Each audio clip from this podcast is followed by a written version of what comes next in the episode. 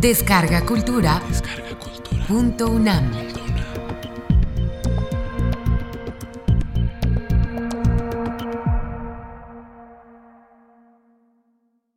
El movimiento romántico en Inglaterra. Curso impartido por el maestro Hernán Lara Zavala durante mayo y junio de 2014 en la sala Carlos Chávez del Centro Cultural Universitario, dentro del programa Grandes Maestros.unam. Módulo 2. William Wordsworth y Samuel Taylor Coleridge. Vamos a entrar, decía yo, ahora sí, en materia, porque todavía en la sesión pasada nos quedamos un poco en lo que eran los antecedentes de, del romanticismo cuando estuvimos viendo la obra extraordinaria de William Blake y que fue uno de esos fenómenos también raros que surgió de una manera muy espontánea y que va a formar parte de algo que ustedes van a entender y que es de la parte, vamos a decirle, diabólica del romanticismo. Cuando digo diabólica, como decía William Blake, cuando hablaba de John Milton, Milton estaba del lado del diablo. Blake, como lo pudimos ver, sobre todo en el matrimonio del cielo y del infierno, pues también tenía una enorme empatía por el diablo, como dice en la canción de los Rolling Stones. Y entonces vamos ahora a decir algo que es curioso. En la historia de la literatura, muy pocas veces ocurre, ahora les voy a comentar, pero muy pocas veces se presenta la oportunidad de que un grupo de poetas y amigos, porque eso es también lo importante, poetas y amigos, una sus fuerzas para transformar el rumbo de la tradición poética de su propio país. La época isabelina en Inglaterra fue uno de esos casos, en donde estaba William Shakespeare, Marlowe, Ben Jonson, un grupo grande de escritores. Igual ha ocurrido a veces en, México, por ejemplo, cuando se reúnen los contemporáneos, o esa rarísima combinación que se dio en los años 50 de Rulfo, Arreola, Alatorre, José Luis Martínez, que eran amigos y además eran todos extraordinarios escritores. Pero esta historia que vamos a comentar el día de hoy es precisamente cómo a partir de la amistad de William Wordsworth, de Samuel Taylor Coleridge y de la hermana de Wordsworth de nombre Dorothy, empezó a surgir este extraordinario movimiento, que ocurrió, como ya veíamos, a finales del siglo XVIII y a principios del XIX, cuando llegó el romanticismo a Inglaterra y, como les dije, en cada país empezó a adoptar condiciones específicas. Y aquí las dos figuras claves, insisto, son Wordsworth, que era dos años mayor que Coleridge. Coleridge nació en 1772 y Coleridge murió mucho más joven, Wordsworth murió en 1827, o sea que tuvo una luenga vida. Ambos eran muy amigos, pero tenían unas diferencias, yo diría, de ambas cosas, de estilo y de personalidad. Los dos eran grandes poetas, tenían ya confianza en su oficio, así como en el oficio de sus amigos, porque uno también cuando se une a una revista, a un grupo, etcétera, bueno, tiene que tener algo, pero también que ese alguien que nos ofrece la participación o la posibilidad de participación, pues tiene que haber alguna empatía, alguna simpatía o a veces una convicción común. Y ellos fueron los que lograron, estos dos hombres, William Wordsworth y Samuel Taylor Coleridge, los dos, por cierto, admiradores de la Revolución Francesa, como también lo era Blake. Y nosotros vamos a hacer una diferenciación a partir de ahora entre la primera y la segunda generación de los poetas románticos. La primera, para que ustedes también lo tengan en mente, estaría efectivamente constituida por Blake, Wordsworth y Coleridge. La segunda, que es lo que mucha gente le llama el alto romanticismo, por esos tres jóvenes rebeldes que fueron Lord Byron, Shelley y Keats. El romanticismo tomó muy diferentes vertientes de acuerdo al país que los empezó a adoptar. Decíamos, los primeros que empezaron a hablar y a tratar el romanticismo fueron los alemanes y los franceses, en particular los franceses con Rousseau, pero cuando llegó a otros países, e incluso, vamos a decirlo así, en Francia fue un romanticismo más sensual, en Alemania tal vez fue a lo mejor un poco más filosófico y decíamos y en España más dulzón. Aquí en Inglaterra lo que va a suceder es, va a haber un romanticismo que se va a dividir en dos grandes vertientes que son las que quiero comentar y que yo diría que alteraron de una manera radical la tradición poética de Inglaterra y al mismo tiempo abrieron nuevos derroteros y nuevas puertas. El ensayista William Hazlitt, que es de los prosistas que corresponden al periodo del romanticismo, porque hay que aclarar que los románticos no solo eran poetas, también eran ensayistas, y Hazlitt era un poco más joven que Coleridge, vamos a decir unos siete años más joven que Coleridge, pero también empieza a integrarse al grupo y empiezan a formar ese círculo de amistad y de convicción romántica que se va a ir extendiendo poco a poco. Él decía, Hazlitt, que la primera parte de este romanticismo fue un parteaguas literario, como si previamente a Wordsworth y a Coleridge nadie hubiera escrito algo semejante.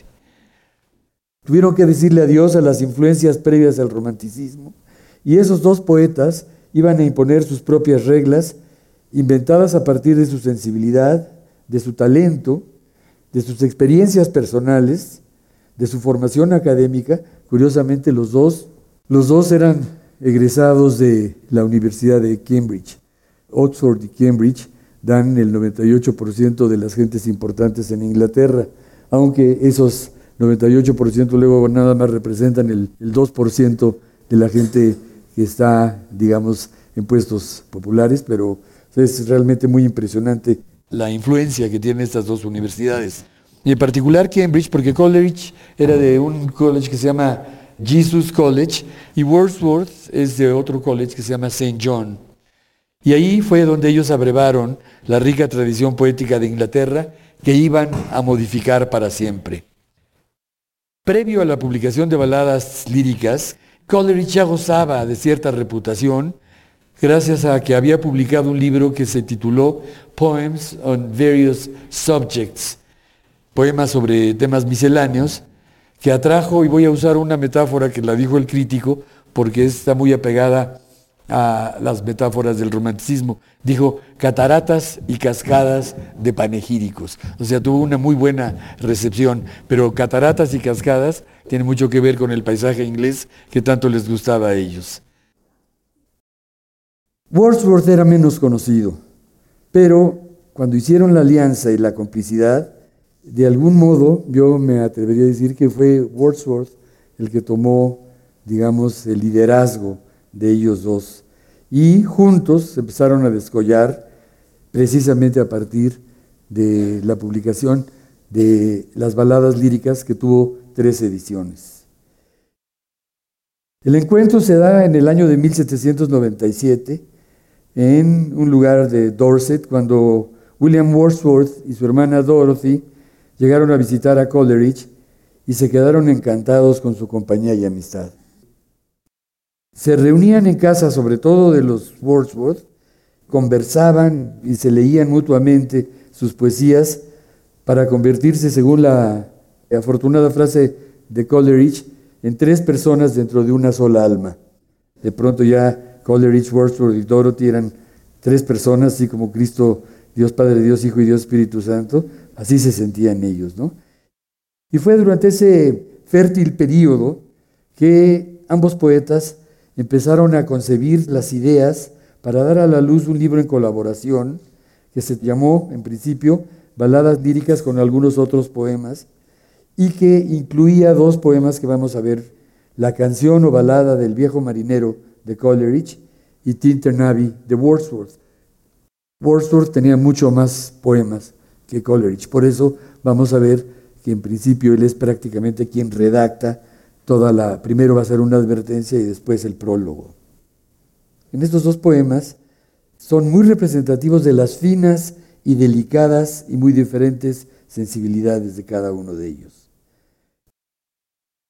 En la primera edición, Wordsworth escribió lo que él llamó una breve advertencia, en la que indicaba que la mayor parte de los poemas se escribieron, y fíjese que es muy interesante, a manera de experimentos. O sea, tiene que poner la advertencia porque todavía pensaban que el público lector no iba a poder captar suficientemente bien, digamos, la naturaleza de esos poemas.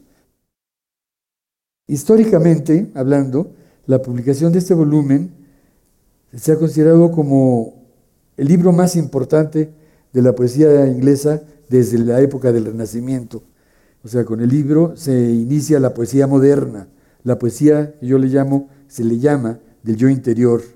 Ese yo interior que está estrechamente relacionado con la apreciación del paisaje que llegó a constituir en Wordsworth la comunión del poeta con su entorno para recuperar la inocencia perdida, para admirarla como consuelo en la adversidad y como una manera de percibir la esencia divina la presencia de Dios a través de la naturaleza.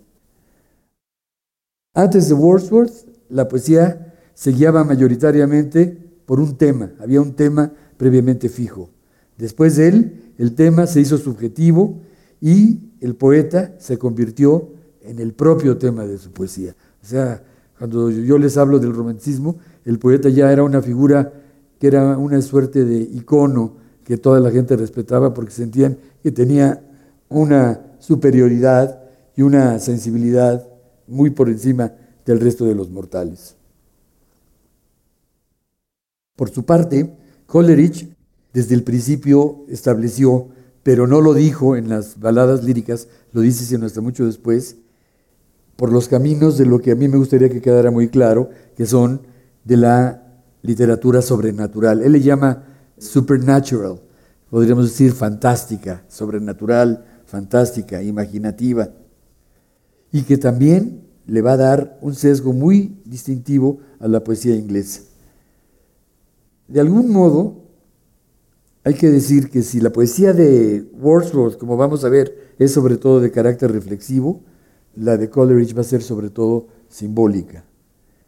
Y una de las cosas que ellos nos enseñan es que esta parte subjetiva nos va a permitir que a algunos les guste más Wordsworth y a otros les guste más Coleridge. Pero van a ver que son muy diferentes, tienen algo en común, pero digamos que pusieron dos caminos, una suerte de cruce de caminos que pusieron ellos ahí.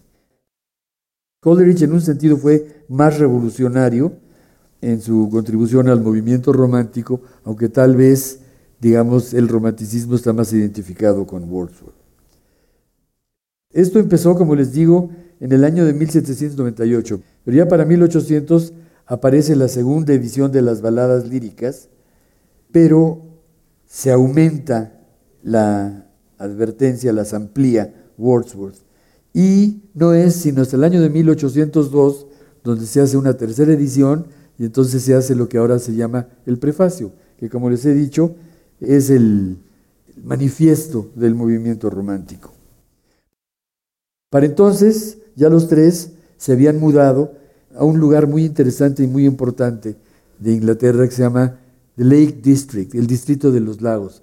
Es una zona muy bonita, es emblemático y le sirvió de inspiración a los poetas para que pudieran madurar y aprovechar el melancólico paisaje que les rodeaba, que siempre está un poco nublado, ríos, lagos, colinas, boscoso, que los llevaba a la nostalgia y a la reflexión y en lo que los dos amigos lograron inspirarse y afinar la versión definitiva del prefacio como resultado de sus lecturas y de sus conversaciones.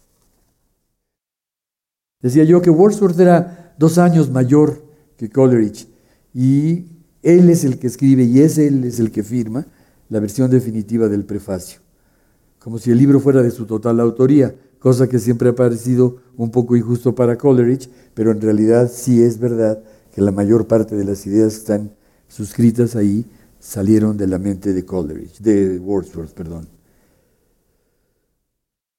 Ambos personajes, Wordsworth y Coleridge, poseían un innato don poético. Ese es el don poético que no se hace, se nace.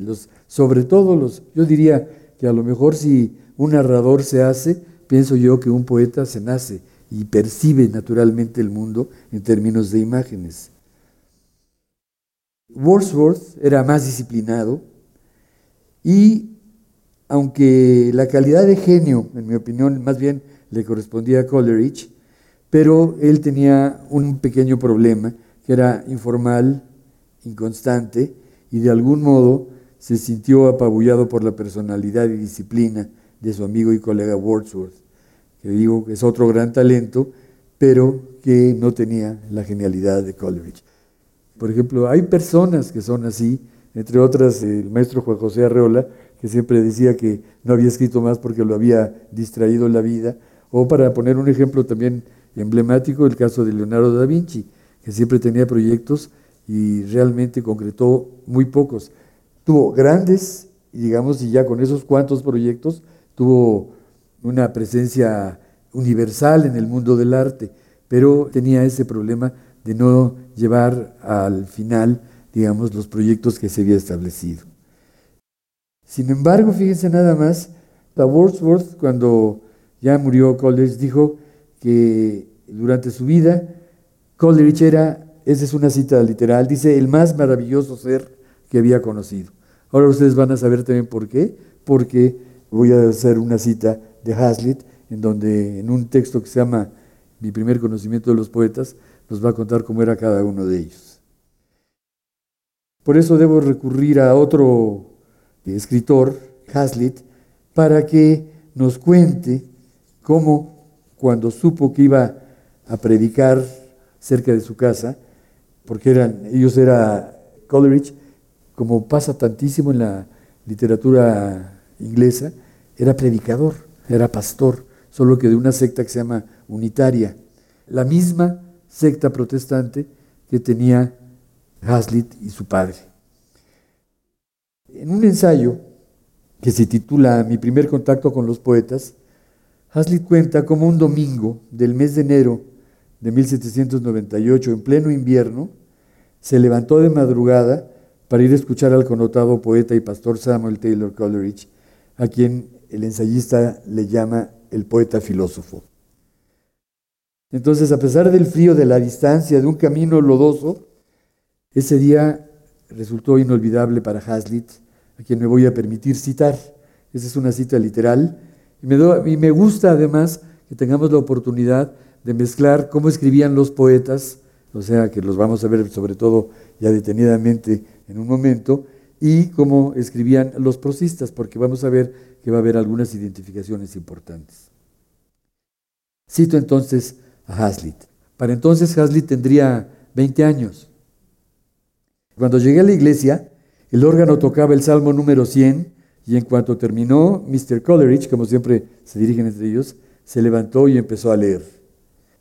Y se dirigió a la montaña a orar en completa soledad. Esa fue la frase que dijo Coleridge y que registra Hazlitt.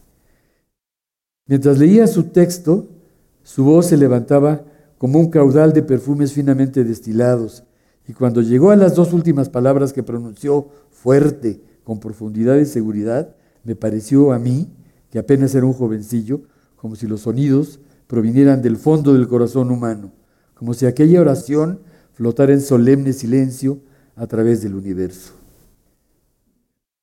Él se lanzó entonces a su tema, como un águila que se deslizara con el viento. El sermón era sobre la paz y la guerra, sobre la iglesia y el Estado, no su alianza, sino su separación sobre el espíritu del mundo y el espíritu de la cristiandad, no como si fueran lo mismo, sino uno opuesto al otro. Y eso es también lo que ocurre muchas veces con los grupos de, los protestantes, que ya saben ustedes que no, nunca se ponen bien de acuerdo en todos los elementos de, sus diferentes sectas. Y en cuanto a mí, agrega Hazlitt, no podía estar más dichoso si hubiera escuchado la música de las esferas. Poesía y filosofía se habían mezclado. La verdad y el genio se habían abrazado bajo la mirada y el beneplácito de la religión. Regresé a casa muy contento. El sol alumbraba un pálido y opaco el cielo, un poco oscurecido por la niebla, y me parecía el emblema de una causa noble. O sea, a pesar de las diez millas que tuvo que recorrer, llegó feliz a su casa. Es como si decimos ahora de los jóvenes, no sé que si van a un concierto de rock y tienen que regresarse a lo mejor a pie desde el aeropuerto, pero si valió la pena el concierto, pues regresan felices, así regresó en este caso Hazlitt. a los pocos días, Hasley tuvo la oportunidad de conocer a Coleridge personalmente. Fue de visita a casa de su padre y he aquí lo que relata sobre la personalidad y la apariencia del poeta. Aquí vamos a ver la fuerza del genio de Coleridge, a pesar de que ya les dije también que su carácter era un poco débil y por eso estaba subordinado al carácter de, Wordsworth. Entonces, dícele así. El siguiente martes el inspirado orador llegó a casa. Me llamaron a la habitación donde él se encontraba y me aparecí medio entusiasmado y medio receloso. Él me recibió muy gentilmente y yo me dediqué a escucharlo durante un largo rato sin pronunciar palabra alguna. Mi silencio no desmereció su opinión sobre mí. Y esta es la cita que hace Coleridge de él. Durante dos horas, comentó satisfecho, estuve conversando con la frente de William Hazlitt. Se ve que como no se quedó callado, entonces dijo, bueno, nada más, y como no estaba imperturbable, no dice con la frente de William Hazlitt, ¿no? Y dice Hazlitt, su apariencia era diferente de la que percibía anteriormente. A lo lejos y en la oscuridad de la capilla me había parecido ver cierta aspereza, una suerte de oscuridad en su rostro y el cutis picado por la viruela. Pero su complexión de ese día era clara y luminosa. Tenía la frente amplia y blanca, como de marfil, con grandes y tupidas cejas bajo las cuales sus ojos se movían como un mar de oscuro lustre. Su rostro emanaba una suave tristeza, un tinte morado como observamos en los rostros pensativos de los pintores españoles como Murillo y Velázquez. Tenía la boca gruesa, voluptuosa, abierta, elocuente, la barbilla redonda y amable.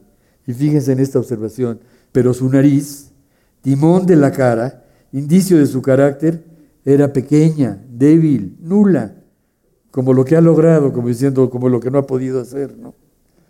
Dice, parecía que la genialidad que reflejaba su rostro lo lanzara, evidentemente reconocía la parte genial de él, parecería, perdón, que la genialidad que reflejaba su rostro lo lanzara con suficiente capacidad y enormes aspiraciones al mundo ignoto del pensamiento y la imaginación, con nada que lo condujera o guiara en su temerario propósito, como si Colón se hubiera aventurado a descubrir el nuevo mundo en un bote de vela sin remos ni brújula.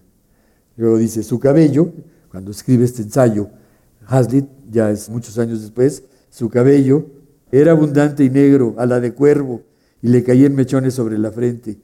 Este tipo de cabello es característico de la gente entusiasta, de aquellos cuyas mentes miran hacia las alturas y tradicionalmente son inseparables, aunque de diferente color, de las imágenes de Cristo. Y es cierto, a Cristo generalmente en la mayor parte de las pinturas tiene el cabello castaño y a veces castaño claro.